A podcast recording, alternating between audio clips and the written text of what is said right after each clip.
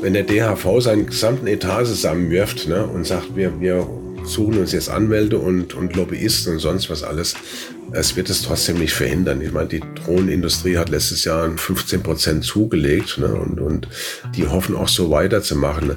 Dagegen ankommen wir nicht. Der finanzielle Aufwand, der dort getrieben wird und auch vom Staat unterstützt wird, haben wir, das haben wir eine viel zu geringe Lobby. Selbst EU-weit sind wir zu schlecht.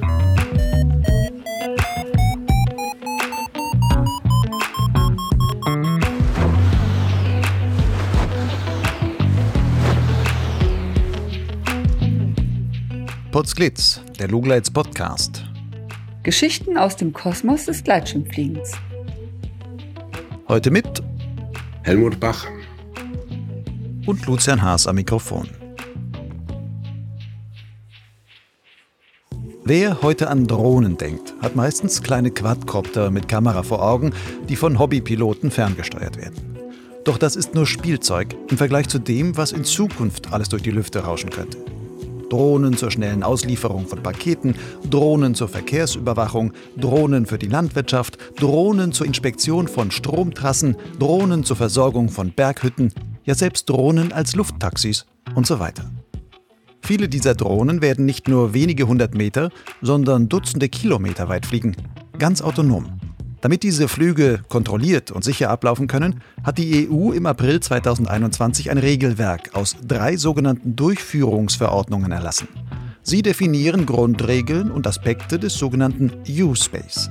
Das ist eine neue Luftraumkategorie, die speziell für den Betrieb von UAVs geschaffen wurde. Unbemannte Luftfahrzeuge, landläufig also Drohnen. Bis 2023 müssen die EU-Länder die U-Space-Verordnungen in nationale Regelungen umsetzen. Nun ist der Luftraum allgemein ein knappes Gut. Und wenn ein U-Space neu hinzukommt, gibt es den nicht on top, sondern er muss von dem vorhandenen irgendwie abgeknapst werden. Kurz gesagt, damit Drohnen ihren Teil vom Luftraumkuchen bekommen, müssen andere etwas abgeben. Auch wir Gleitschirmflieger. Damit wir dabei nicht allzu viele Freiheiten verlieren, müssen Lösungen ins Gespräch gebracht werden. Es geht darum, die Koexistenz von bemannter und unbemannter Fliegerei im U-Space zu ermöglichen. Solche Gespräche führt Helmut Bach im Auftrag des DHV. Der frühere Lufthansa-Kapitän und begeisterter Segel- und Gleitschirmpilot ist der derzeit vielleicht wichtigste Lobbyist für Luftraumfragen im Sinne der Gleitschirmflieger. In dieser 72. Folge von Potsglitz erzählt Helmut Bach von dieser Arbeit. Es geht vor allem um den U-Space, eine mächtige Drohnenlobby, Kompromisse für die Freiheit und die Frage, dürfen wir künftig nur noch mit Flammgeräten in die Luft? Wenn dir dieser Podcast gefällt, dann kannst du meine Arbeit daran unterstützen. Wie du ganz einfach und ohne jede Verpflichtung zum Förderer werden kannst, erfährst du auf der Website von Lugleitz und zwar dort auf der Seite Fördern. Helmut, Besitzt du eigentlich eine Drohne? Nee.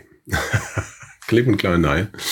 Warum nicht? Weil ich die Dinge eigentlich nicht mag. Ich habe auch keine sinnvolle Verwendung dafür, muss ich ganz ehrlich sagen. Also um die ein, zwei Aufnahmen zu machen, bin ein furchtbarer Fotograf. Ähm, das würde da nur noch verstärkt werden, mit furchtbaren Ausnahmen auf der Luft. also von daher. Hast du denn schon mal eine gesteuert? Ja, ja, bei einem Bekannten, der hatte so eine Phantom äh, DJI aber das ist auch schon ein paar Jahre her in Mauritius, äh, war jetzt nicht so, war nicht so spannend. Also rein fliegerisch ist es äh, eher langweilig. Und wie gesagt, äh, ich habe gar keine Zeit hinter die ganzen Aufnahmen da zu sortieren und äh, das zusammenzuschneiden. Ähm, das sollen andere machen, ist okay. Bist du denn selbst beim Fliegen schon mal einer Drohne in der Luft begegnet? Ähm, ja, bei uns am Hang ähm, war mal etwas weiter weg einer, der ist auch ein Modellflugplatz und ähm, ich nehme an, dass einer von den Jungs dort mal uns filmen wollte, aber der war so weit weg, da hatte äh, da noch keine Gefahr dargestellt. Ähm, trotzdem war das ein komisches Gefühl. Also das finde ich nicht so prickelnd. Also, naja. Wie hoch schätzt du denn das Risiko ein, das von so Drohnen für die Gleitschirmfliegerei ausgeht? Also es ist rein technische Risiko, also jetzt ohne da auf Zahlen einzugehen, wie häufig das jetzt passiert oder passieren wird in der Zukunft. Ähm, ich glaube, das kann sich jeder vorstellen mit so gespannten Leinen und diesen schnell rotierenden Propellern, die auch sehr scharf sind, sehr, sehr scharfe Vorderkante haben dann äh, ist so ein Laiensatz äh, relativ schnell durchtrennt. Also das ist nicht ganz ohne. Also ich persönlich möchte so einem Ding nicht begegnen, ähm, genauso wenig wie ich ein Modellflugzeug begehen möchte. Aber Drohnen sind da nochmal eine ganz andere Nummer. Und nicht nur für uns, auch für andere Luftfahrtteilnehmer. Kürzlich war auf der Website des DRV zu lesen, es besteht die realistische Gefahr, dass der Luftraum eingeengt und kommerzialisiert wird. Und diese Meldung bezog sich ganz spezifisch auf den künftigen Einsatz ähm, kommerzieller Drohnen für alles Mögliche. Und da wurde dann auch genannt ein neuer Luftraum, mit dem mhm. wir uns ähm, irgendwie, also wir als Gleitschirmflieger, mit dem wir uns werden irgendwie auseinandersetzen müssen, der sogenannte U-Space. Und da warst du dann auch genannt als derjenige, der für den DAV sich auch mit solchen Luftraumfragen und so weiter beschäftigt. Was ist dieser U-Space? Also der U-Space ist so ein Begriff, den hatte äh, die EU bzw. ERA seinen Umlauf gebracht. Und zwar hat man aufgrund von verschiedenen Verordnungen, das will ich da jetzt gar nicht oft trösen, wie die alle heißen, hat man gesagt, also alle Drohnen, die vor allem beyond visual line of sight fliegen, also die außerhalb Sichtweite fliegen, die müssen ja irgendwie nicht nur gesteuert werden, sondern die müssen ja auch wissen, wo sind die anderen Drohnen, wo ähm, kommt es, wie ist das Wetter auf der Strecke, gibt es irgendwelche Hindernisse, ändert sich das Einsatzprofil. Und dann hat man gesagt, das ist also ein sogenannter Set of Services. Also das wird äh, verschiedene Dienstleistungen rund um diesen um diese Drohnen geben und man hat das erstmal U-Space genannt. Das ist also quasi der U-Space Service damit die ganzen Drohnen überhaupt fliegen können äh, und, und einen Luftraum haben, gibt es diesen New Space Airspace. Und so landläufig fasst man das halt immer zusammen und sagt, das ist jetzt einfach der U-Space. Und ähm, das ist, wie gesagt, so eine, so eine Sache von der EU, die mir überlegt hat, wie man das Ganze da so integriert. Das ist, mittlerweile hat das eine gesetzliche Grundlage, das, ist so ein, so ein so ein Framework, was die, die EU da verabschiedet hat in 2021. Und die Umsetzung des U-Space in den einzelnen Ländern obliegt natürlich den Mitgliedstaaten. Also die EU gibt nicht vor, also Deutschland oder ihr alle müsst es so oder so gestalten, sondern es sagt nur, es soll sowas geben. Ihr müsst also einen U-Space haben, einen U-Space Service und Airspace. Und äh, wie groß, wie klein, wie hoch, wie tief, das ist dann alles euch überlassen. Das ist so in ganz grob gesagt, was dieser U-Space ist wenn ich das richtig verstehe, ist so U-Space zum einen quasi ein Rechtsrahmen für den Einsatz von, von Drohnen. Richtig. Und also das ist so der rechtliche Raum. Und dann gleichzeitig sagst du, es gibt U-Space dann als Luftraum, ja. wo man sagt, wenn ich die mhm. jetzt irgendwie in die Luft bringe, so eine Drohne, mhm. in diesem Luftraum, wo die sich bewegen und wo die sich nach diesen Rechtsvorgaben dann entsprechend ja, einordnen. Mhm. Diesen Luftraum nenne ich dann auch U-Space. Und in diesem müssen sich dann die Drohnen in irgendeiner Weise aufhalten. Richtig, ja, genau. Was heißt das eigentlich für uns Gleitschirmflieger? Bisher haben wir ja keinen U-Space in irgendeiner Weise, auch jetzt keinen Luftraum, der mit U bezeichnet ist. Und nee. wenn du das so sagst, dann soll es das in Zukunft geben. Ja. Heißt das, uns wird Luftraum weggenommen? Ja. Die, das ist äh, schlicht und einfach, kann man das so beantworten. Es, wir, wir werden da an Freiheiten verlieren. Ähm, um das mal so, so die Details äh, auszukleiden. Im Moment spricht man beim U-Space vor allem das Höhenband von 0 bis 120 Metern. Da gibt's auch schon Umsetzungen von den kommerziellen Drohnen. Also in Hamburg ist, läuft gerade ein großes Projekt von Medifly. Äh, die transportieren so Blutproben, Gewebeproben über eine Distanz von, von bis zu 40 Kilometern und alles in diesem sogenannten urbanen Bereich. Und das ist das Erste, was man also jetzt angreifen will oder angehen will mit diesem U-Space. Moment ist es quasi ein gesperrter Luftraum, eine EDR, wie wir es auch von militärischen Übungen her kennen. Aber es sind letztlich äh, EDRs mit der Funktion eines U-Space. Also es gibt einen gewissen Service, es gibt da Ad-Hoc-WLAN-Verbindungen, es gibt Wetterinformationen, es gibt Kollisionswarnungen. Und das Ganze findet also aktuell schon statt. Und dieser dieser U-Space, habe ich vorhin gerade gesagt, der geht im Moment bis 120 Metern. Ähm, das ist so etwa das, was die Modellflieger auch dürfen. Aber man liebäugelt natürlich schon ganz stark mit dem Luftraum Golf, der ja bis maximal 2500 Fuß geht. Und ähm, bei manchen Folien, ich gucke mir jetzt hier gerade eine an, die geht teilweise bis Flight Level 185, also bis 18.500 Fuß. Das sind allerdings diese größeren Drohnen, die man so später sich mal als ähm, Personentaxi so ein bisschen vorstellt. Ob das Ganze dann kommt, ist dann eher Quatsch. Die lateralen Ausdehnungen von diesem U-Space, die sind im Moment eben noch nicht festgelegt. Und das ist so die, die große Krux. Es weiß keiner, wie er das Moment so richtig darstellen soll. Und natürlich hätte die Drohnenindustrie am liebsten den ganzen Luftraum Golf. Ähm, da war ich letztens auf einer Konferenz und äh, da ist das zweimal hintereinander gesagt worden. Äh, warum machen wir nicht einfach den ganzen Luftraum Golf als U-Space? Und andere meinte, ähm, wenn so ein Luftraum Golf mittlerweile so ein so ein wichtiges Gut wird, so ein wichtiges Wirtschaftsgut, äh, dann müssen doch solche Partikularinteressen wie Gleitschirmflieger oder Luftsportteilnehmer, die müssten doch dahin, dahinter zurückstehen. Ne? Da ist mir der, der, der Kamm geschwollen, ne? also ich muss da ein bisschen zurückhalten. Aber man sieht, wo die Richtung hingeht. Ne? Das hat zum Glück der Vertreter des BMVI das erstmal abgeschmettert, hat gesagt, das macht keinen Sinn. Aber es weiß im Moment keiner so richtig, wie das lateral aussehen soll. Vor allem ändern sich auch ständig die Einsatzprofile. Und ähm, dann muss man also auch alle naslang, alle halbe Stunde oder was, gäbe es plötzlich eine, eine neue Flugroute. Also die Frage noch ganz erst nochmal zusammenzufassen. Ähm, ja, es gibt U-Space im Moment, der aber nicht so genannt wird und äh, letztendlich eine EDR mündet. Und der zukünftige U-Space, wie er denn genau aussieht und wo er denn hinkommt, das ist im Moment noch nicht festgelegt.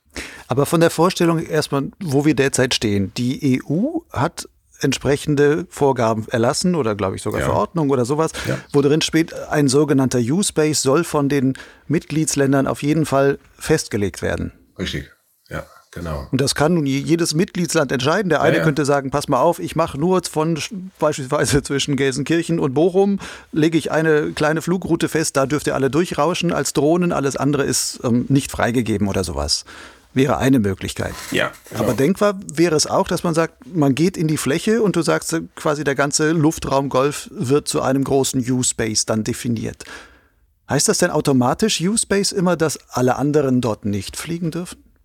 Nee, das ist es nicht. Ähm, es geht ja letztendlich um die Integration der Drohnen in den Luftraum. Das heißt also äh, nicht ähm, quasi Isolierung oder Segregation, sondern man will die Drohnen und auch die bemannte Luftfahrt irgendwie zusammenbringen, integrieren. Die Forderung der EU lautet deshalb, sollte sich die bemannte Luftfahrt im U-Space aufhalten, dann muss sie ihre Position elektronisch kenntlich machen. Das heißt also, man muss auf irgendeine Art und Weise muss man seine Position dem U-Space Provider übermitteln. Es ist natürlich eine, eine, ziemlich doofe Sache. Zum einen weiß ich nicht, wer der U-Space Provider ist, habe ich als Gleitschirmflieger auch gar keine Lust dazu, das rauszufinden.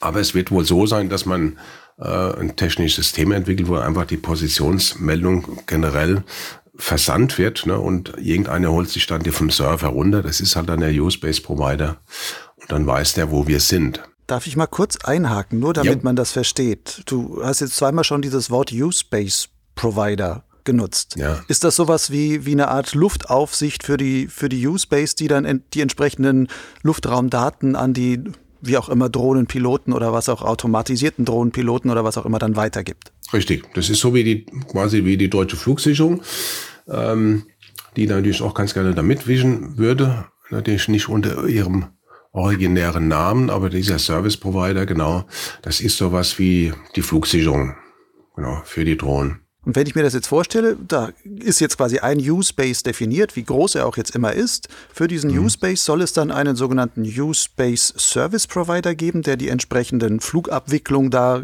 gewissermaßen kontrolliert oder ähm, ja, untereinander abstimmt oder was auch immer, wie man sich das vorzustellen hat. Richtig. Und ja. dieser U-Space Provider müsste dann von einem Gleitschirmflieger in irgendeiner Weise erfahren, wo der Gleitschirmflieger ist, damit der das wieder den Drohnen mitteilen kann. Ist das so quasi das, was in Zukunft zu erwarten wäre? Genau, das ist es. Ne? Wir müssen unsere Position kenntlich machen. Das ist also ganz klar in der EU-Verordnung geregelt. Ähm, so dass diese Drohne, die also mit einem sogenannten Detect and Avoid System dann äh, ausgestattet sind, äh, dass die dann wissen, wo wir sind und dann können die dann entweder automatisch oder über so einen Drohnenführer, ähm, Drohnenpiloten nenne ich das immer, scheue ich mich so ein bisschen, das so zu nennen, äh, Drohnenführer, ähm, dass der ein entsprechendes Ausweichmanöver fliegen kann. Ne? Das System ist noch nicht festgelegt und deswegen kann man noch nicht mal sagen, wie wird es denn überhaupt übermittelt. Und ähm, da kamen natürlich alle möglichen Ideen rüber. Man könnte doch einen Transponder benutzen. Das wissen wir, das geht aus rein technischen Gründen beim Gleitschirm nicht. Das ist erstmal unglaublich teuer. Und das Ding hat eine unglaubliche Sendeleistung auch, die also sehr ungesund ist. Und äh, muss eine spezielle Antenne in einer speziellen Form anbringen. Äh, das Ding braucht viel Batterie, also das ist alles nicht machbar. Und zudem hat die DFS in der Untersuchung, da hat mir mal Daten geliefert und auch festgestellt, dass, äh, sie überhaupt nicht machbar wäre, wenn wir, wenn alle Gleitschirm theoretisch mit Transponder ausgerüstet wären. Und es geht weit über Flam mit der ADSB, ADSB Lite bis runter zu seiner Mobilfunklösung, ähm, wo man mit, ähm, mit seinem Handy dann in eine Position auf den Server spielt und äh, wie ich vorhin schon gesagt habe, der Use Space Service Provider kann sich da die Position runterholen. Ne? Das wäre jetzt aber immer von der Vorstellung her, dieser Service Provider steht immer noch in der Mitte. Mhm. Also als Mittler ja. da. Du ja, hast genau. vorhin aber ja, auch gesagt, die Drohnen selber müssten ja eigentlich auch so ein Hinderniserkennungssystem haben und damit auch mich Gleitschirmflieger irgendwie als Lufthindernis erkennen. Da ist dann quasi der Umweg nochmal über einen Service Provider wäre ja eigentlich zu weit. Soll es auch sowas geben, dass quasi die Drohne mich automatisch selbst sieht, mit welchem elektronischen System auch immer? Das, das gibt es. Aber das ist im Moment zum einen noch sehr teuer und sehr globig. Muss man dazu sagen, das sogenannte Sense and Avoid nennt man das ein bisschen SAA. Ähm, da gibt's zwei Firmen, die sind ziemlich gut, also zumindest zwei Firmen im, im deutschsprachigen Raum in der Schweiz und eine äh, in Thüringen ist es, glaube ich, Spleen Labs und Dedalehen von ähm, der Flam-Firma da. Äh, in den USA ist der Amazon ziemlich gut. Diese Sense and Avoid, die machen das äh, optisch mit Laser, mit Infrarot und äh, sind unglaublich gut, diese Teile. Aber es ist halt, wie gesagt, sehr, sehr, sehr teuer. Und so ein, ich habe mal so eine Anlage da jetzt angeguckt, ähm, als ich da in Köln war bei der European Drone Forum. Das ist schon, sagen wir mal, größere Kaffeetasse, also so, so ein Kaffeemarkt, das äh, so die Größe hat es da. Ne?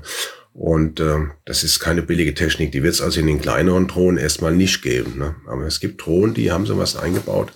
Das Fatale ist leider, dass der Gesetzgeber das nicht forciert. Das ist mal so, ja, wenn es das mal gibt, dann könnte man das auch einbauen. Aber der Gesetzgeber macht sich natürlich einfach gut. Er will natürlich auch den der Drohnenindustrie auf die Beine helfen. Ne? Und er sagt einfach, pass auf, ihr müsst euch kenntlich machen, ihr Luftsportler. Und ähm, den Rest machen wir dann. Das muss ja auch nicht jetzt einer, so der Space Service Provider, der muss ja das nicht unbedingt manuell machen. Das kann ja durchaus automatisch gehen, also eine Latenzzeit von zwei, drei Sekunden. Das reicht ja bei unseren Geschwindigkeiten und bei denen von den Drohnen. Aber dieses Sense in the Void ist halt leider, leider im Rechtsrahmen noch nicht so vorgesehen. Ja, ist ja vielleicht auch so gesehen vielleicht auch gar nicht so wirklich nötig, wenn man sich auf andere Weise wirklich mit seiner eigenen Position quasi kenntlich macht und die Drohne dann weiß, okay, diese Position mit mindestens 30 Meter oder 50 oder 100 Meter Sicherheitsabstand sollte ich auf jeden Fall vermeiden und der ausweichen. Mm, ja, ähm, ja. Was ja wahrscheinlich mit, mit solchen elektronischen Meldesystemen dann, dann entsprechend dann auch realisierbar wäre. Aber du hast vorhin gesagt, das ist in dieser ganzen Diskussion ist das noch gar nicht in irgendeiner Weise durchdacht, oder zu Ende durchdacht, wie man das technisch realisieren will. Mhm. Ist das nicht ein bisschen seltsam, dass die EU auf der einen Seite schon Verordnungen macht und sagt, die sollen bis zu dem und dem Zeitpunkt auch irgendwie umgesetzt werden und auf der anderen Seite ist eigentlich te technisch noch überhaupt nicht klar, wie sowas gehen kann? Ja, so ist die Politik halt manchmal. immer, immer frech vorbrechen und dann, dann mal gucken, was hinterher für einen Schabenhaufen übrig bleibt. Das ist jetzt bisschen arg gefrotzelt. Ja. Aber es ist so, äh, die, die Drohnenindustrie selbst hatte von der EU und auch, auch von Deutschland gefordert, ihr müsst endlich mal einen Rechtsrahmen schaffen, dass, ihr, dass wir da fliegen können. Ne? Und äh, das ging ja schon 2015 los und da hat Deutschland schon quasi so eine, die Luft-VO erweitert, so dass die Drohnen eben auch mit da drin waren und die EU das auch aufgegriffen. Ähm, und hat das jetzt halt eben so hingestellt. Hat gesagt, ja, ihr müsst elektronisch erkennbar sein und äh, quasi auf ins Deutsche übersetzt, die Methode muss noch herausgefunden werden. Und jetzt doktert also jeder an, an verschiedenen Lösungen rum. Ich meine, wir kennen ja das Flam.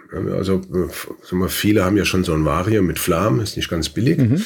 und hat auch den Nachteil, dass es natürlich ähm, kein offener Code ist. Viele alle anderen Sachen kann man immer offen nachbauen, aber hier bei Flam muss man immer Lizenzgebühren zahlen.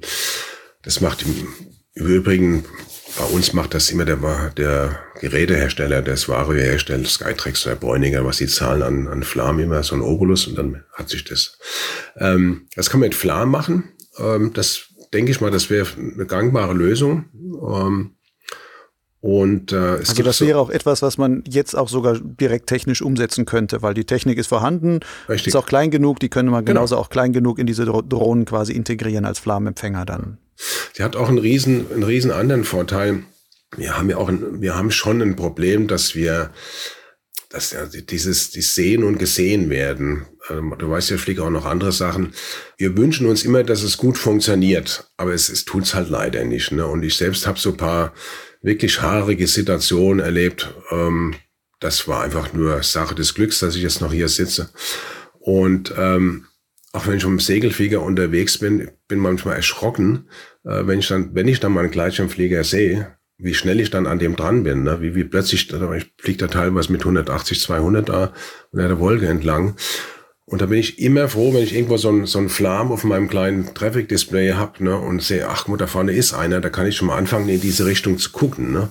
Und ähm, dass dieses Flam wäre nicht nur hilfreich, wenn wir da im U-Space rumfliegen, später mal, sondern generell auch wäre das einfach eine tolle Sache. Das zweite wäre halt so eine Mobilfunklösung. Es gibt andere Lösungen, weil wir gerade darüber gesprochen jetzt haben, äh, es ist noch nicht festgelegt. Was man sich auch wünscht, ist sogenanntes ADSB.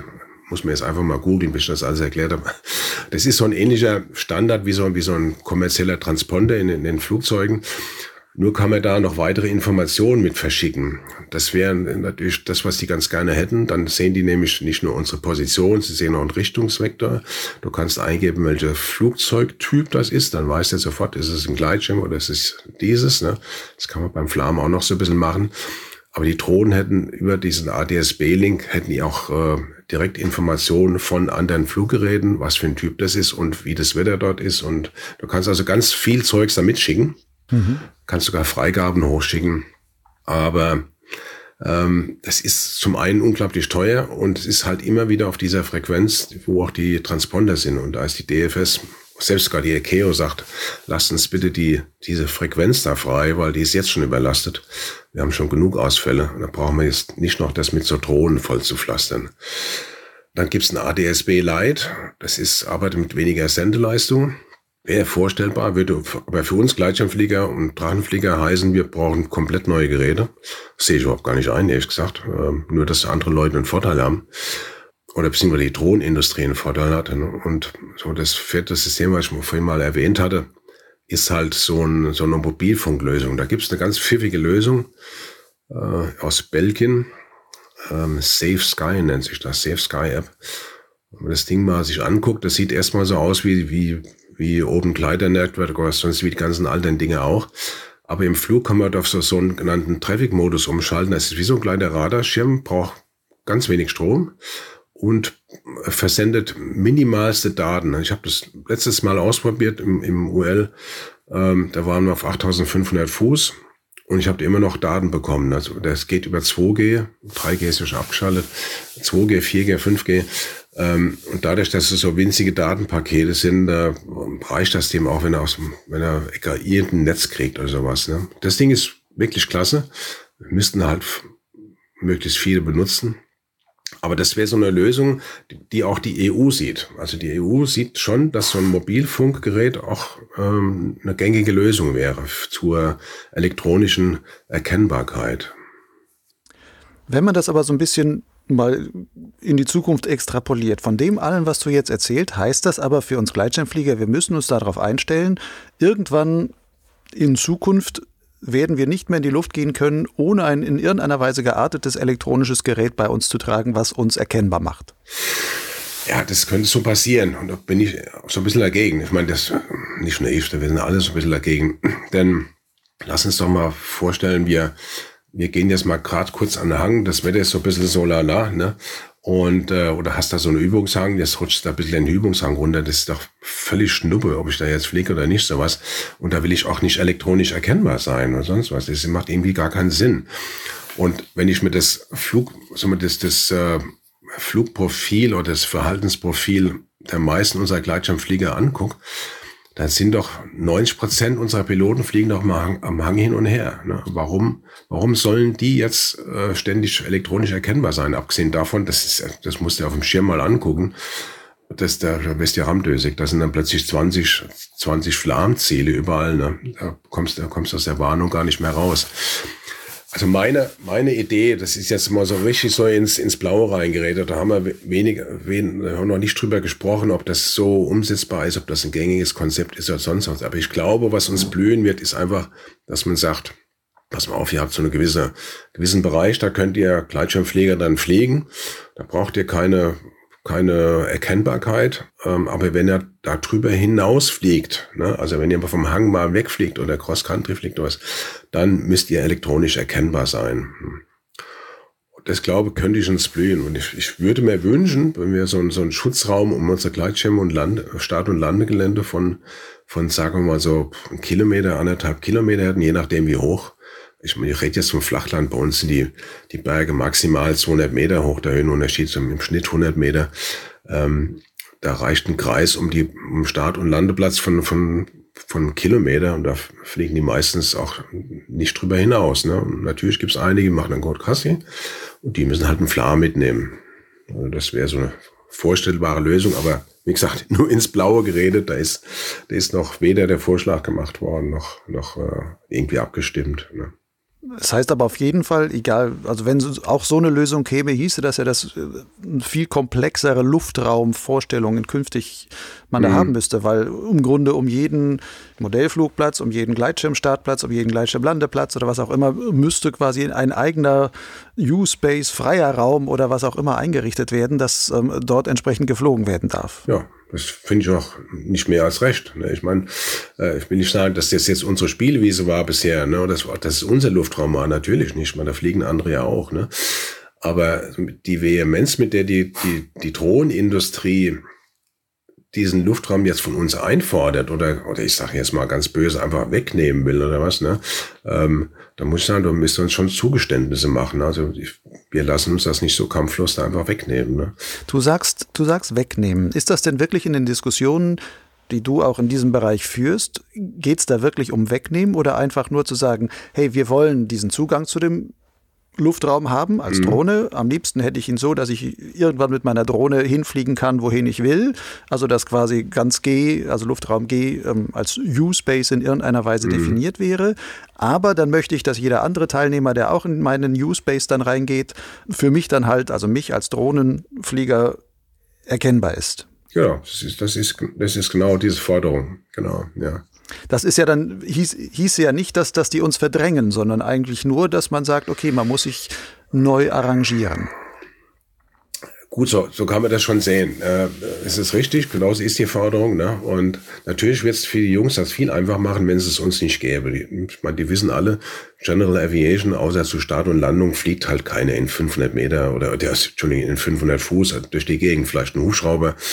Ähm, aber wir Luftsportler sind vornehmlich die, die den unteren Luftraum benutzen und vielleicht ein Segelflieger, wenn er mal außen landen muss oder irgendwo mal ein bisschen tief rumkratzt. Aber selbst wenn ich mit Segelflieger, wenn ich da 150 Meter hoch bin, dann suche ich meinen Landeplatz. Aber das ist schon, genau. Also es wird also, das ist die Forderung. Äh, entweder gebt ihr uns den Luftraum ganz oder wenigstens müsst ihr da erkennbar sein. Ähm, aber das ist ja nicht ohne. Wir haben ja 40.000 Gleitschirmflieger, sowas, oder ein bisschen mehr sogar. Ähm, wenn die jetzt alle sich ausrüsten müssen, nur damit ein anderer unseren Luftraum nehmen, benutzen kann, finde ich das schon ein ziemlich starkes Stück. Also man muss sich da irgendwie schon arrangieren. Ja. Wenn man sich so ein bisschen durchliest, was so die Drohnenindustrie da will. Das geht ja dann nicht immer um diese Spielzeugdrohnen mit den kleinen nee, Kameras, nee, nee, die man heutzutage immer hat, sondern das sind immer Transportdrohnen, äh, Medizintransporte, ähm. Amazon-Drohnen oder irgendwelche anderen Logistikdienstleister, die da was machen wollen und mhm. sonstiges. Ganz viel von dem findet, soweit ich es zumindest gelesen habe, von den Vorstellungen her, ja im Grunde im urbanen Raum statt, also über Städten, über Siedlungsgebieten direkt. Da bewegen wir uns als Gleitschirmflieger ja eher weniger oder eher selten, sag ich mal. Oder wenn nur in entsprechend großer Höhe oder es ist wirklich was schiefgelaufen. Ähm, würde sich nicht allein von daher eigentlich erstmal ein U-Space für uns, also wenn U-Spaces hauptsächlich erstmal über Städten eingerichtet werden und da solche Regelungen gefunden werden, ist das eigentlich nicht etwas, wo wir sagen, betrifft uns als Gleitschirmflieger eigentlich erstmal gar nicht so? Oh, jetzt überlege ich mal gerade, was gibt's da denn? Merkur, Baden-Baden, Heidelberg, ist auch der Startplatz direkt an der Stadt. Ach, es gibt schon so ein paar Startplätze, die ziemlich nah an der Stadt sind und wo der Landeplatz auch am Stadtrand ist. Ne? Und dieser, dieser urbane Raum ist ja nicht immer genau definiert. Ne? Es gibt so vage Definitionen, aber was, was ist urbaner Raum? Wel, welche, welche Stadt äh, ist denn damit gemeint? Was ist eine Kleinstadt, Großstadt, sonst was? Es ist schon richtig, mit 150 Metern werden wir da nicht mit der Stadt fliegen. Ich bin ja bei verschiedenen Gremien da auch mit dabei, was, was so Integration der Drohnen im Luftraum angeht und rede auch mit den Herstellern und den Entwicklern und so weiter. Die wollen da natürlich nicht aufhören. Und ich meine, das macht für uns ja auch Sinn. Ich nehme an, ich habe jetzt so eine kleine Maschinenbaufirma. Amazon hat das Teil in Koblenz liegen. Ich sitze in Kreuznach. Und ich sage, du, pass auf, meine Millionen teure Maschine steht, hast du das Teil? Ja, ich habe das Teil, dann schick mir das bitte her.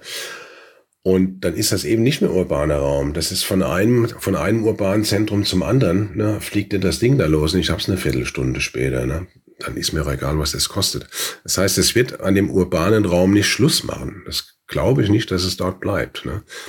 Umgekehrt alles äh, als U-Space auszuweisen, jetzt haben wir den, den also die, die ganze Landschaft da damit zuzupflastern, macht auch wieder keinen Sinn, weil der Bauer, der jetzt mal sein, sein Weinberg inspizieren will oder sein Feld sprühen will, was, was wirklich eine sehr sinnvolle Anwendung ist, der fliegt da in fünf Meter Höhe rum äh, und macht das jetzt zweimal im Jahr oder was, warum braucht er jetzt einen U-Space oder sowas? Ne? Der, der muss sowieso jemand, zwei, drei Leute dabei haben, die, die am Feld dran stehen und gucken, wo er entlang fliegt und das alles beurteilen. Der braucht keinen U-Space Service Provider oder überhaupt gar keinen U-Space. Ne?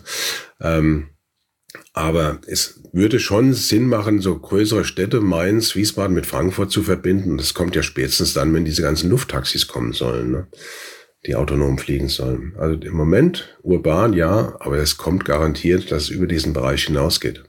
Du sagst, das kommt garantiert. Wenn ich jetzt sage, zurzeit kann ich noch völlig, in Anführungszeichen, völlig frei Gleitschirm fliegen. Mhm. Ähm, ab wann würdest du sagen, von dem, was du auch von deinem Gespräch mit den Drohnenleuten her so kennst und sowas, ab wann würdest du sagen, wird dieses Thema U-Space für uns Gleitschirmflieger wirklich praxisrelevant?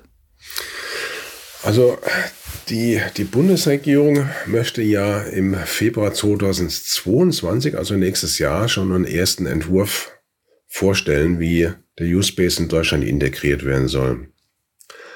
Ähm, es gibt aber noch, noch nichts, was man jetzt schon auf den Tisch legen könnte. Es ist wirklich alles noch in der Schwebe.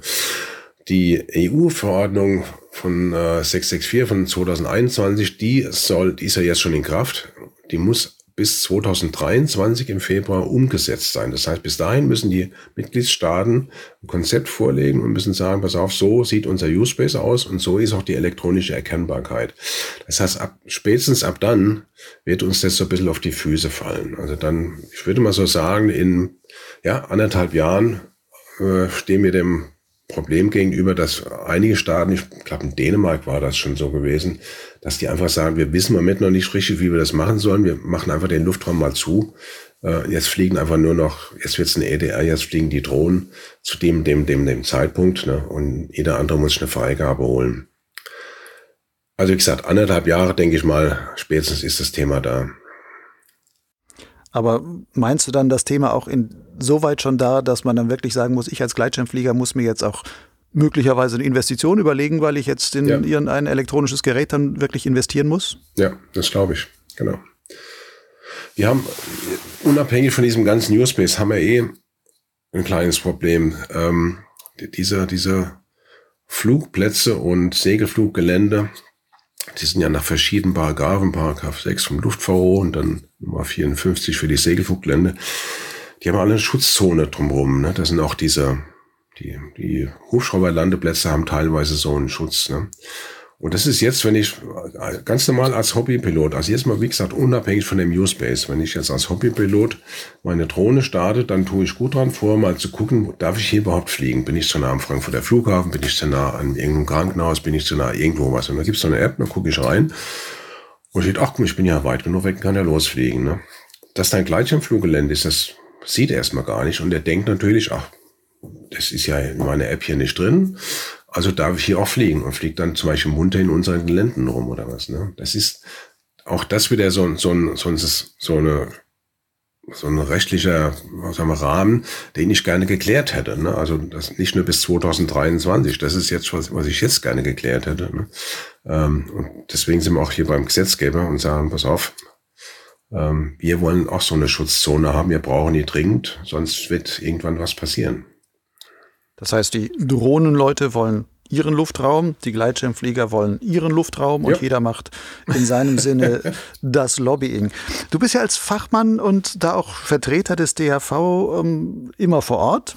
Also ja. du bist ja quasi so der, ich sag mal, der Luftraumlobbyist des DHV auf mhm. den verschiedensten Stellen und äh, Veranstaltungen und sonst was. Gerade wenn es um diese politischen Diskussionen darum geht, Mhm. Wie hat man sich deine Arbeit da eigentlich vorzustellen? Also was, wo bist du da überall wirklich aktiv? Also ich habe unabhängig von den Drohnen gibt es so ein paar Komitees, so Airprox, also so gefährliche Annäherung und so weiter. Ähm, aber mit den mit den Drohnen selbst, ähm, wie soll ich wie soll ich da anfangen? Der, der UAV oder der DHV ist ja beim UAV-Dach. Das ist dieser Dachverband der Drohnenindustrie, der deutschsprachige, hat mittlerweile links fast ganz Europa da unter sich. Ähm, der DHV ist Mitglied in diesem UAV-Dach. Und das macht man deswegen, so wie viele andere Vereinigungen auch, nur so ein bisschen da zu hören, was da jetzt so langsam, was sich da so entwickelt. Ich meine, die sind ja alle sehr gut vernetzt und die wissen auch immer genau das Neueste, was jetzt von der EU kommt. Und deswegen sind wir da so drin. Und da gibt es ein, zwei Fachgruppen, es gibt dann, dann oft so Seminare und es gibt äh, Konferenzen. Und da bin ich halt eben dabei und höre mir das, höre mir das an. Am Zug gibt es dann auch noch so eine Working Group oder so eine Fachgruppe Integration. In einer bin ich jetzt gerade drin, Integration Luftraum in Deutschland und ähm, da sitzt man da eben mit, mit einem kleinen Kreis, acht bis zehn Leute, sitzt man da zusammen und sagt mal, wie, wie sind eure Probleme? Ne? Und dann lege ich zum Beispiel klar, wie unser Flugprofil ist, was, was wir können, was wir nicht können. Ne? Also es war letztens interessant gewesen, das war jetzt gerade im November und ähm, da fragte so eine Dame, ja, wie, wie hoch fliegt ihr denn da? 50 Meter oder 100 Meter? Und dann habe ich gesagt, nee, wir fliegen genau wie Segelflieger. Wir fliegen bis knapp 10.000 Fuß und äh, über den Alpen bis 12.500. Und äh, wir fliegen in jeder Ecke und ich will nicht sagen bei jedem Wetter, aber wenn es irgendwie fliegbar ist, dann sind wir in der Luft. Und das, die fand es unfassbar, dass wir über 40.000 Leute sind, ähm, die da fliegen. Ne? Das lege ich so ein bisschen klar. Ne? Und dann ähm, gibt es natürlich solche Kommentierungen, also die EU wenn die ein Gesetz verabschieden will oder eine Verordnung verabschieden will, da gibt es ja vorher so eine Entwurfsphase, so ein Draft, ne, der muss dann kommentiert werden. Dann, wenn dieser Draft dann geschrieben wird, da gibt es dann nochmal so eine Opinion dazu, das kann dann auch nochmal kommentiert werden. Das haben wir am Anfang haben wir das über die UAV-Dach gemacht, weil die hatte diese Formulare sofort immer. Und äh, es äh, hat eine Zeit lang gebraucht, bis ich da wusste, wie man an das rankam, ohne, ohne über irgendwelchen Umweg, über European Airsports oder EHBU, der UAV-Dach. Jetzt habe ich da einen eigenen Account und kriege also von der EU da immer direkt die Benachrichtigung, pass auf, hier gibt's einen neuen Entwurf, hier gibt's was Neues zu kommentieren. Und das heißt im Endeffekt, dass ich so mindestens jeden zweiten Tag irgendwie so ein, so ein Pop-up-Mail wieder krieg und äh, hier ist was zu machen und da ist was zu lesen und da ist was zu tun. Das mache ich dann, das kommentiere ich dann. Teilweise geht das dann äh, an die EHPU, unsere europäische, europäische Dachverband. Und ähm, dann wird es da, da nochmal vervielfältigt quasi, ne? Und dann, dass die EU dann oder die EASA nicht nur, nur eine Stimme kriegt, sondern mehrere aus mehreren Ländern. Das sind so die Sachen, die ich halt in diesem Drohnenbereich da so mache. Bist du so gesehen, weil du auch sagst EHPU, das ist ja jetzt die, die europäische ähm, Hangglider and Paragliding Union, bist du quasi so der wichtigste europäische Luftraumlobbyist für uns Gleitschirmflieger? Oh Gott. Das, äh, na, das weiß ich nicht. Ich könnte das so nicht sagen. Aber es ist halt, ähm, ja gut, in der EHBU bin ich der Einzige, der Luftraumdrohnen macht. Das ist halt so, ja, könnte man so sagen.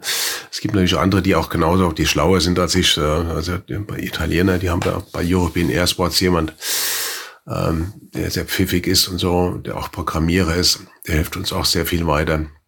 Aber was die Gleitschirmflieger angeht, stimmt. Ja, genau bin ich da der Einzige, der da im Moment so richtig rumbohrt. Also das ist so. Schwierig ist es von anderen Ländern zu kriegen. Das ist so. Ähm, natürlich ist Deutschland die größte Gleitschirmfliegergemeinde. Wir sind einfach der stärkste Verband und viel findet hier statt. Aber manchmal ist es schon schwierig, Informationen aus Frankreich zu kriegen. Wie läuft es da mit Drohnen? Wie ist da die Gesetzgebung? Ne? Aus England, das läuft gut. Ähm, aber was ist denn der, wo wir auch keine fliegen in Slowakei und der ganze Krempel? Das ist so schwierig, da Informationen herzukriegen. Also die Umsetzung der EU-Verordnung in den jeweiligen Ländern ist echt eine Sisyphus-Arbeit. Ja, also auf die Frage, ja, ist, äh, ich scheue mich, das zu sagen, aber ich glaube, es ist so. genau. Jetzt einfach, weil du sagst, die Umsetzung dieser EU-Verordnung in die verschiedensten Länder. Ja. Wenn man mal ähm, ich sag mal, Worst Case sich vorstellt, könnte es ja sein, dass Deutschland auf eine andere Lösung kommt als Frankreich, die auf eine andere ja. Lösung kommen als Spanien, ganz ja. theoretisch gedacht. Ja. Sodass man sagt, okay, in Deutschland musst du mit einem Flam fliegen, in ähm, Frankreich mit der App XY ja. und ähm, die Spanier schlagen dann eine andere ADSB oder was auch immer elektronische Lösung mhm. und, und, sonstiges vor. Könnte sowas wirklich passieren oder ist das so, dass gerade bei solchen Themen auch ist, dass es sowas gibt wie die Vorreiterländer oder dass Deutschland da vielleicht so eine Vorbildrolle hat, dass man sagt, das, was vielleicht Deutschland irgendwann entscheidet, werden die anderen Länder auch mit übernehmen, auch gerade die kleineren oder sowas. Oder wie siehst du da die Diskussion? Mehrere Fragen auf einmal. Ähm, ich fange mal vielleicht von hinten an. Es stimmt schon, dass Deutschland da so ein bisschen vorbrecht. Äh, Vorreiterrolle würde ich nicht unbedingt sagen. Die Engländer sind auch da schon ziemlich weit. Ähm, aber es ist so, die anderen haben nicht so richtigen Plan. Ich hoffe, man nimmt mir das, den Ausdruck nicht so übel, aber ähm, die gucken schon jetzt so ein bisschen, was macht Deutschland so, und dann hoffen wir, das übernehmen zu können. Und es kann theoretisch natürlich passieren, dass trotzdem jeder so ein bisschen so sein eigenes, ja, sein eigenes Erkennungssystem etabliert. Ne? Das hängt auch ein bisschen von der Infrastruktur ab. Ne? Ich meine, du brauchst für ADSB, brauchst ja Bodenstationen und so weiter. Ne? Das muss ja auch alles mal geschaffen werden. Also der Staat muss auch da Geld in die Hand nehmen. Was das vielleicht ein bisschen verhindern könnte, ist, ist einfach der grenzüberschreitende Flugverkehr der Drohnen. Die Drohnen haben natürlich auch keine Lust, wenn der, äh, was weiß ich hier, von, von Mannheim nach Colmar fliegt, da ins Französische rein, dass er noch ein zweites System damit schleppen muss. Und ich glaube, allein die technische Machbarkeit wird ein bisschen oder wird darauf hinauslaufen, dass die Länder sich schlussendlich harmonisieren. Ähm, also das, ähm, das wird wohl so sein. Und ich hoffe, äh, da möchte ich auch noch einen Brief an die Verantwortliche bei der, bei der EU da schreiben, eine Senora Ruiz. Ähm, die hat auch noch nicht so richtig verstanden, wie viel und wie hoch und wie weit wir überhaupt fliegen. Ähm, und welche Bedürfnisse haben, was wir können, was, was wir nicht haben. Das, ich verstehe es zwar immer noch nicht, aber ähm, die haben in Köln getroffen. Und das ist auch so ein Thema, wo wir dann sagen, pass auf, wir brauchen eine Lösung, die äh, nicht nur lokal, sondern die grenzüberschreitend ist EU-weit ne?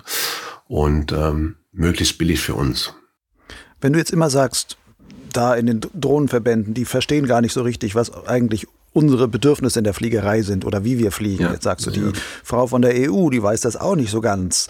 Da müsste ja auch eigentlich ungeheuer viel ähm, letzten Endes Aufklärungsarbeit geleistet werden, soweit ich ja. das verstehe.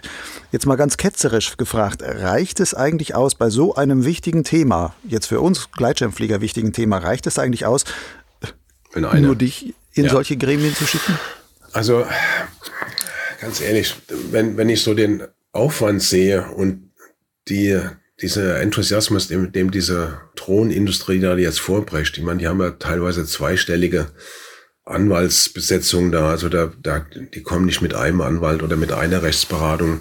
Also bei, allein bei diesem European Drone Forum äh, fünf oder sechs äh, Vorträge und der eine hat eine Doktorarbeit drüber gemacht, der eine untersucht das im Rechtsrahmen so, der andere macht es so. Äh, da waren schon sechs Anwälte da und ich habe so ein bisschen rumgeguckt auf die Namensschilder. Also da sind ganz viele Dr. Jo und sonst was alles unterwegs. Ich glaube, wenn der, wenn der DHV seinen gesamten Etat zusammenwirft ne, und sagt, wir, wir suchen uns jetzt Anwälte und, und Lobbyisten und sonst was alles, es wird es trotzdem nicht verhindern. Ich meine, die Drohnenindustrie hat letztes Jahr ein, ein 15 Prozent zugelegt ne? und, und äh, die hoffen auch so weiterzumachen. Ne? Wir, wir, dagegen ankommen wir nicht. Ne? Wir können informieren, wir können versuchen, mit denen irgendwie äh, zusammen. Und das ist, das ist so ein bisschen mehr, so sehe ich mehr meine Aufgabe. Ne? Ich, ich sehe die Aufgabe nicht, da, das zu verhindern. Und deswegen muss ich informieren und bin in verschiedenen Gremien und rede mit den Leuten und ich muss auch irgendein Angebot haben. Ne? Aber wie gesagt, der, der finanzielle Aufwand, der dort getrieben wird und auch vom Staat unterstützt wird, haben wir, das haben wir eine viel zu geringe Lobby. Selbst EU-weit sind wir zu schlecht. Wenn du jetzt sagst, verhindern lässt sich das nicht. Der U-Space kommt, die Drohnen ja. werden sich in irgendeiner Weise ähm, immer stärker durchsetzen oder immer mehr Raum zumindest einnehmen.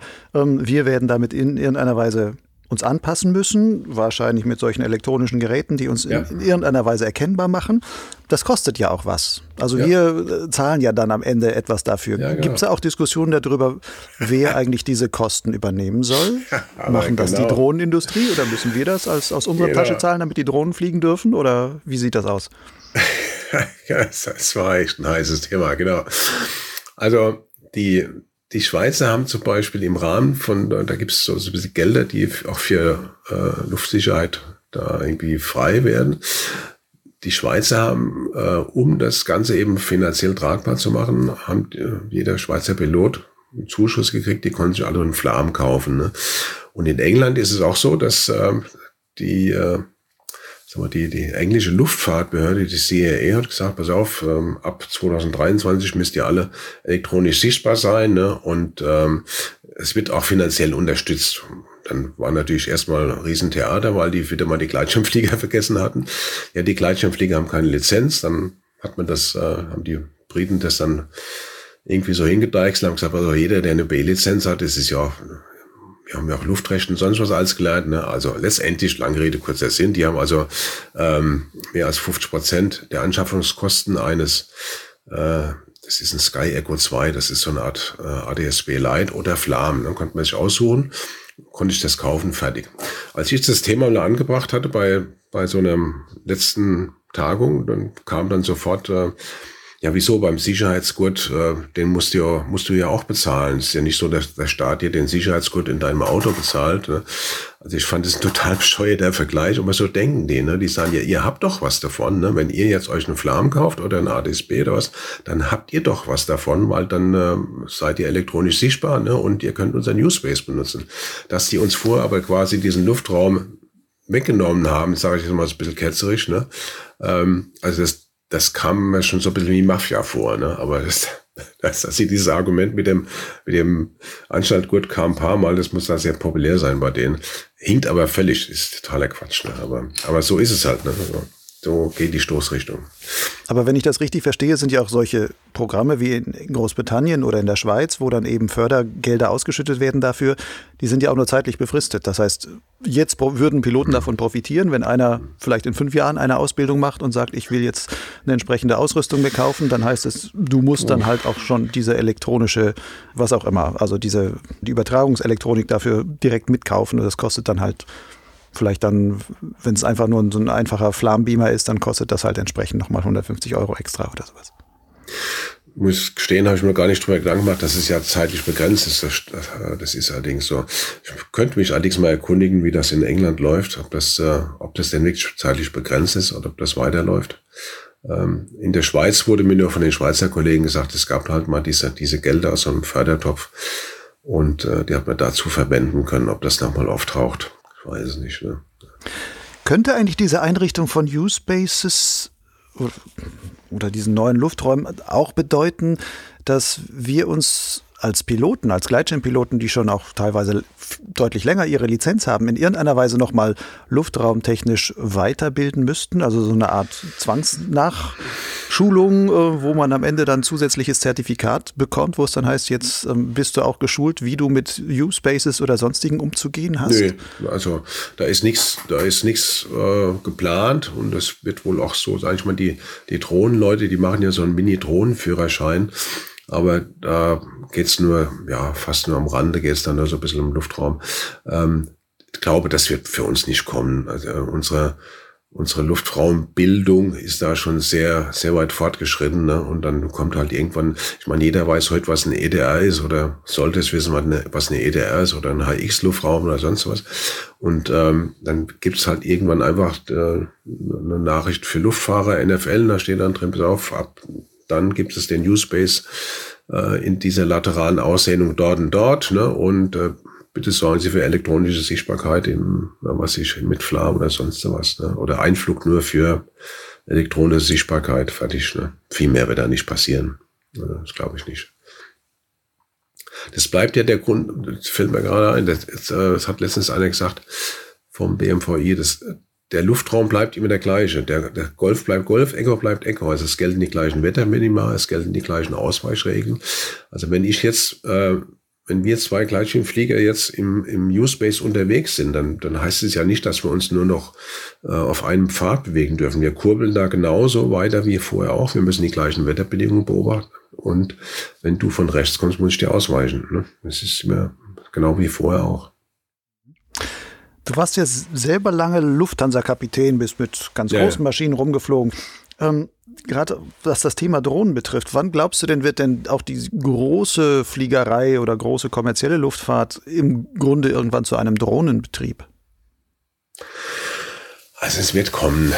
Ähm, wann? Ach Gott, also genau kann ich es nicht sagen. Aber es ist ja schon so, der, sagen wir, der A350, der neue, den jetzt die Cargo Lux kriegen soll, das ist Zumindest ist so geplant. Und die Conda kriegt ja auch diesen A330 Neo. Die sind beide schon, die haben eine Single-Pilot-Zulassung. Ne? Das sind also wichtige Sachen, ähm, wo man sonst zwei Leute ganz klein im Cockpit hat. Ne? Das reicht, wenn da ein Pilot drin sitzt und wenn der jetzt zufällig eingeschlafen ist, äh, zum Beispiel so eine so ein plötzlicher Druckverlust, Rapid Decompression, ne? das macht dann der Flieger automatisch. Der braucht der Pilot da vorne gar nichts mehr machen.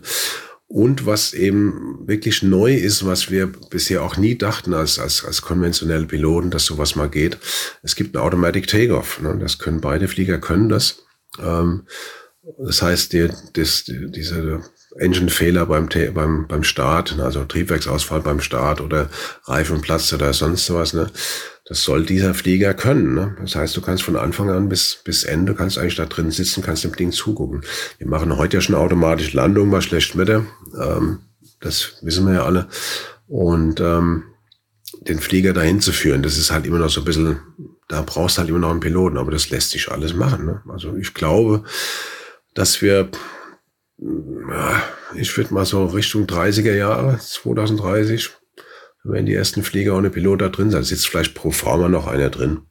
Ähm, aber der wird da nichts mehr groß machen müssen. Ne? Das heißt, wenn man das als Perspektive so sieht, heißt es doch eigentlich auch, wenn man jetzt von U-Space spricht, wenn irgendwann auch die große Fliegerei zu Drohnen wird, spätestens mhm. dann würde ja irgendwann, dass man sagt, ja, der U-Space wird jetzt halt nicht nur unten Luftraum G, sondern halt ja, bis in welche Höhe auch immer man dann braucht, entsprechend ausgedehnt und zu sagen, das ist jetzt einfach ein ähm, wirklich automatisierter Betrieb, wo dann irgendwelche U-Space Service Provider dann entsprechende Flugrouten für die dann vorgeben. Also spätestens nee. dann müssten wir als Gleitschirmflieger uns ja auf jeden Fall in egal welcher Flughöhe da entsprechend eingliedern.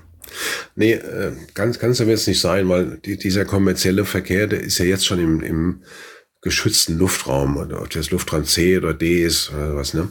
Ähm, wir bewegen uns ja Überdienst im Luftraum, wo Mischverkehr ist, also dieser IFA-Verkehr und der VFA-Verkehr. Ne? Aber in, in, C und D ist zwar auch VFA-Verkehr, aber der, der muss halt eben Anweisungen folgen. Also dieser, dieser, sag mal, jetzt sag mal, der, der A330 Drohne oder sowas, wie man das Ding nennen will, ne? Ähm, der wird im geschützten Luftraum fliegen, wo wir sowieso nicht fliegen. Das wird auch weiterhin die DFS machen. Ähm, die werden das auch technisch begleiten.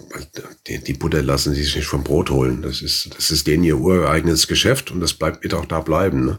Und ähm, das ist dem Lotsen letztendlich völlig wurscht, ob er das wird dann irgendwann so sein, ob er dem sagt, pass mal auf, äh, äh, linksrum auf Kurs 140 oder er tippt es einfach ein und der Flieger macht's. Ne? Also das ist dann das ist dann egal, das macht die DFS. Also das wird nicht passieren. Ähm, das ist dann eher so ein Thema für Lufttaxis oder sonstiges, was du vorhin auch schon ja, sagtest. Ja, wobei da, also Lufttaxis, so ein bisschen, ähm, also wenn man sich mit den Leuten auch von der Drohnenindustrie so, so beim Bier unterhält, und da sagen die meisten, das ist einfach eine Totgeburt. Das, das gibt so ein paar exotische Anwendungen da in, vielleicht in man sagt so spöttisch in der Sandkiste bei, äh, in Saudi-Arabien da unten oder in Emirates, ähm, die können sich sowas leisten, die können mit sowas rumspielen. Denen gehört sowieso der Luftraum. Die Chinesen könnten sowas machen. Aber es ist, das löst keine Mobilitätsprobleme. Ne? Das, das löst weder das Verkehrsproblem noch, äh, noch ist es besonders green. Ich meine, das Ding muss auch aufgeladen werden. Da, da muss der Strom schon wirklich also nachhaltig hergestellt werden. Ansonsten läuft das Ding auch nicht einfach nur so mit Sonnenenergie. Also diese, diese Lufttaxis, das wird nicht in dem Maße kommen, äh, wie das manchmal so gerne dargestellt wird. Das sehe ich nicht so das Problem. Aber diese, diese Luftfracht, das ist eher interessant, weil, was wir vorhin schon im Beispiel hatten, äh, logistisch macht es halt oft Sinn, ne? dass man sagt, Mensch, ich muss jetzt über eine größere Entfernung schnell einen, einen Teil transportieren und dann brauche ich das eben dort, genau. Jetzt so ein bisschen zusammenfassend nochmal von dir aus gedacht, würdest du denn auch als Gleitschirmflieger, wenn du diese ganzen Diskussionen so verfolgst, an denen du auch sehr dicht dran ja, ja. bist, mhm. ähm, macht dir das wirklich als Gleitschirmflieger Sorgen oder sagst du, da kommt einfach etwas, was wir nicht abwenden müssen, wir müssen nur gucken, wie wir da möglichst gut am Ende dabei rauskommen, das ungefähr? Das hast du jetzt schön formuliert, weil letztendlich ist das eine Charaktersache, wie man auf sowas reagiert. Ne? Und äh, ich muss sagen, es ist, ist, da schlagen zwei Herzen in meiner Brust. Manchmal denke ich, was für ein darf man jetzt nicht sagen, was für ein Mist aber auch. Ne? Ähm, und wenn, wenn äh, eine ein EU-Mitarbeiter uns ins Gesicht sagt, you will be losing your freedom, also ihr werdet eure Freiheit verlieren, wenn ihr nicht höllisch aufpasst, ne? dann macht mir sowas schon Angst. Da denke ich, verdammter Hacker, also dieses normale Fliegen mal so, Mensch, heute habe ich aufgedreht und ich kann mal da jetzt, äh, oh, jetzt heute geht's wirklich gut, jetzt bleibe ich schon in der Wolkenstraße und fliege da und da vorbei und land da mal. Also das Unbeschwerte, das wird dann nicht mehr möglich sein. Ne? Andererseits, es ist so, wenn, wenn die Vorgaben so sind und wir können uns auf eine relativ günstige Weise so ein, so ein elektronische Erkennbarkeit kaufen, dann ist ja auch gut damit. Wir haben ja auch Vorteile, nicht, dass sie den Newspace-Leuten nützt, sondern wir sind ja auch gegen uns, gegen uns über selbst. Ich meine, es gibt ja nicht nur Gleitschirmflieger, wie gesagt, es gibt die Segelflieger, es gibt Hubschrauber und, und, und ULs. Ne? Wenn die uns sehen, da ist uns ja auch geholfen. Da geht es nicht nur um die Drohnen. Unterm Strich würdest du dann sagen, letzten Endes ist diese Entwicklung für dich eine schlechte oder eigentlich eine, wo du sagst, unterm Strich kann man, kann man damit noch relativ gut leben, wenn wir zumindest damit enden würden, dass wir vielleicht nur ein Flam mit uns rumschleppen ja. müssen und jetzt ja. nicht irgendwelche genau. anderen Regeln noch einhalten. Ah, genau, letztes, genau, genau, letzteres. Wir können damit leben und so ganz schlecht ist die Entwicklung doch nicht. Ähm, aber wie gesagt, das sind, wir, wir haben es heute jetzt auch so ein bisschen arg auf diesen Newspace da spezialisiert, aber es gibt schon noch auch so ein paar Sachen, was ich schon immer so kurz erwähnte mit dieser Schutzzone drumherum. Ne? Ähm, da macht mir das schon so ein bisschen, so ein bisschen Sorgen. Wir, wir haben ja allein 2019 54 äh, Schließungen von, von großen Flughäfen gehabt, also von teilweise oder ganze, ganze Schließungen. Ne? Und es ist äh, nicht auszuschließen, dass die Drohnenleute auch irgendwann mal bei uns an den Hang kommen werden oder mal meinen, auch wie toll ist das da zu fliegen. Oder noch, noch böser gesagt, wenn einer verhindern will, dass wir fliegen, braucht er nur mit seiner Drohne vom Nachbargrundstück zu starten und fliegt er bei uns in der Gegend rum. Da geht auch keiner mehr von uns in die Luft. Ne? Also ich sehe das so ein bisschen mit, mit gemischten Gefühlen. Ne? Könnte also unterm Strich zumindest heißen, dass vielleicht auch manche unserer Fluggelände uns verloren gehen. Also du sagtest vorhin zum Beispiel so was wie Heidelberg oder so, wenn man da sagt, über städtischen Gebieten wollen wir viel eher einigermaßen weit ausgedehnten U-Space einrichten, dann fallen halt möglicherweise solche Startplätze dann einfach Ach, das glaube ich nicht. Also ich meine, wir, wir, wir haben letztens äh, mit jemandem vom BMVI gesprochen und der hat mir dann schon gesagt, ja, letztendlich ist Raum ist in dieser Verordnung, dass man durchaus solche, so, solches Geofencing machen könnte. Ne? Also wenn man sagt, pass auf, wir fliegen jetzt von dem einen Stadtrand zum anderen Stadtrand, ne? und dann wäre das durchaus vorstellbar, dass man so ein gewisses Geofencing da macht. Das hängt natürlich stark davon ab, was gerade auf dieser Flugstrecke an Industrie da liegt, die vielleicht für die Drohnenindustrie wichtig wäre. Aber wenn es denn mit einem Flam oder mit einem Mobiltelefon oder sonst was getan ist, ähm, dann können diese Gelände natürlich weiter betrieben werden. Ne? Gibt es eigentlich solche Überlegungen bei der ganzen Geschichte, wie nah eine Drohne einem Gleitschirmflieger kommen dürfte? Ähm, es gibt Überlegungen, wie so die Schutzzonen um den, um so Fluggeräte aussehen sollen. Das, ähm, da spricht man von mehreren hundert Metern. Und äh, aber einen genauen festen Betrag nennt man da nicht. Also es ist nicht so wie beim IFA-Flugverkehr, dass man so eine so eine Art Schutzzone von acht Kilometer und sonst was um sich drumherum hat. Ne? Oder das gibt es da eben nicht. Oder auch so so, so Abstandsregeln, was ja drei Meilen hinter dem hinter dem vorausfliegen oder so. Das das gibt es da nicht. Das ist generell ein Problem im Luftraum Golf und Echo. Ne? Wir, ich kann mit meiner Cessna ganz nah an eine andere Cessna fliegen oder einen Segelflieger ähm, ist nicht gesagt, wie nah ist nah. Ne? Das ist, äh, und so wird es auch sein. Aber ich denke mal, dass wir im Bereich von ein paar hundert Metern uns hoffentlich bewegen. Äh, der muss ja auch einen Bewegungsspielraum haben mit seiner Drohne. Er hat ja einen Kurvenradius zu fliegen oder ähm, also das ist, denke ich mal, in dem Bereich. Ne? Jetzt noch eine abschließende Frage nur zur zeitlichen Entwicklung. Wie schätzt du das ein? Weil du sagtest, ab 2023 wird das zum Thema, auch weil da die Verordnungen entsprechend in Kraft treten, beziehungsweise die Staaten die Auflage haben, bis dahin sollen sie eigentlich entsprechende Regeln auch vorlegen. Würdest du, wenn ich jetzt da vor der Entscheidung stehe, ich will mir jetzt vielleicht ein neues Vario kaufen oder sowas, mhm. sollte ich das vielleicht um ein Jahr aufschieben, um dann zu sagen, vielleicht soll ich doch ein Gerät mit Flam nehmen? Oder sollte ich am besten jetzt sofort eins, nur noch ein Gerät mit Flam kaufen aus deiner Sicht? Ich würde mir nur noch eins mit Flam kaufen, ganz ehrlich. Weil das, wie ich vorhin schon sagte, ne, es hilft uns ja nur, nicht nur bei der U-Space-Umsetzung, sondern es hilft uns generell äh, bei der Kollisionsverhinderung. Äh, Was ähm, auch eine, ein großes Programm war von der EU im Übrigen. Also die hat ähm, nicht nur diese Drohensachen uns äh, da auf den Tisch gelegt, sondern es gab auch ähm, eben Untersuchungen und Entwürfe zu Gesetzen zur elektronischen Erkennbarkeit generell von Null bis Weltall. Und ähm, da war halt eben auch schon immer wieder die Frage, wie, wie wollt ihr denn erkennbar sein? Und auch da haben wir immer wieder gesagt, also das, was wir haben, das ist halt eben ein Flam und was wir können, ist ein Mobiltelefon. Ne? Das könnte man bis zu einer gewissen Höhe noch benutzen. Aber ich würde generell, um die Frage zu beantworten, ich würde mir ein Vario nur noch mit Flammen kaufen. Ich habe auch eins. Das muss nicht bunt sein, das muss auch keine 1000 Euro kosten. Aber es tut's und ich werde gesehen und das ist für mich das Wichtigste. Okay, Helmut. Danke dir für diese sehr interessante Hintergründe zur U-Space Drohnen Zukunft, die uns als Gleitschirmflieger irgendwie betreffen wird. Und den abschließenden Tipp da, Leute, kauft euch ein, ein Vario mit Flammen, damit seid ihr zumindest ein bisschen zukunftssicherer als ohne. Dank dir für deine Ausführungen. Danke, bitte.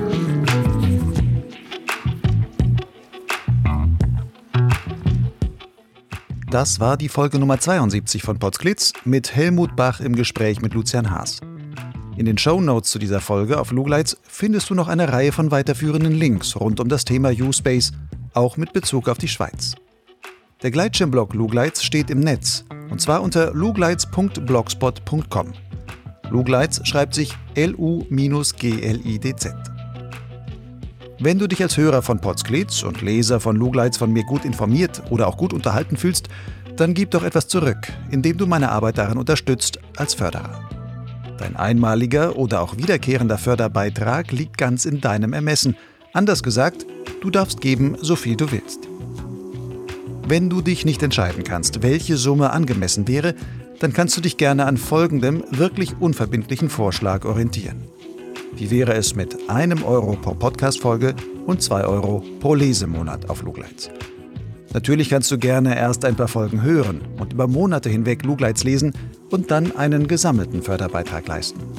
Zahlungen sind ganz einfach per PayPal oder Banküberweisung möglich. Alle nötigen Daten findest du auf meinem Blog Lugleits und zwar dort auf der Seite Fördern. Bis zum nächsten Mal. Ciao.